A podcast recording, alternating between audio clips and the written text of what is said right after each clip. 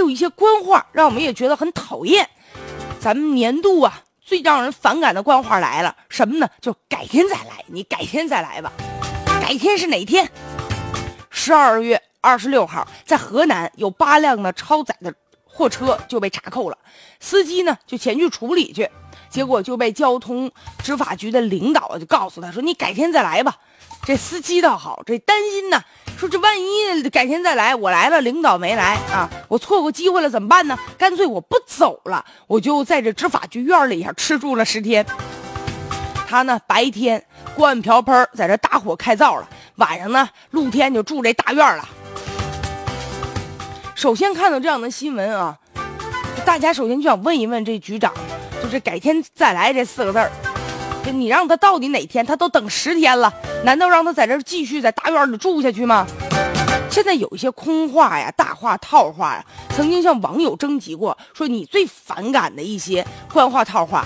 你比如说有什么呢？高度重视、亲自过问、现场指挥、积极、及时、立即、确保，这都榜上有名。这几个词儿，这就是什么？有些人呐，这个懒政啊，不作为呀，改天再来，现在也成为大家比较讨厌的。就这话弹性啊很大，你可以理解，改天可以是明天、后天、大后天，甚至呢还可以是下个月，反正就是不确定，也说不好。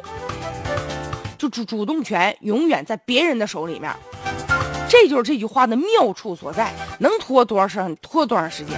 但是你对于这个新闻当中的这个车主来说呀，你把我车扣在这儿是吧？你该处罚你处罚呀，你不给我个准信儿，那我这就指着这跑车拉活挣钱呢，损失多大呀？扣十天，这经济损失谁来补偿啊？你得拿出个正当理由啊！人家车主刘先生说了，缴纳的拖车费啊，延误的运输成本、人工成本呢，损失将近九万块。人家接下来呀，你不是扣我车吗？我还得向纪委投诉你呢，我得通过我正常的渠道啊，我为我自己讨一公道。当然了，就他如果去告去，这官司谁输谁赢，这个不好说。但是确实也说明当地这个交通管理部门的这个水平啊，执法的水平确实是有限。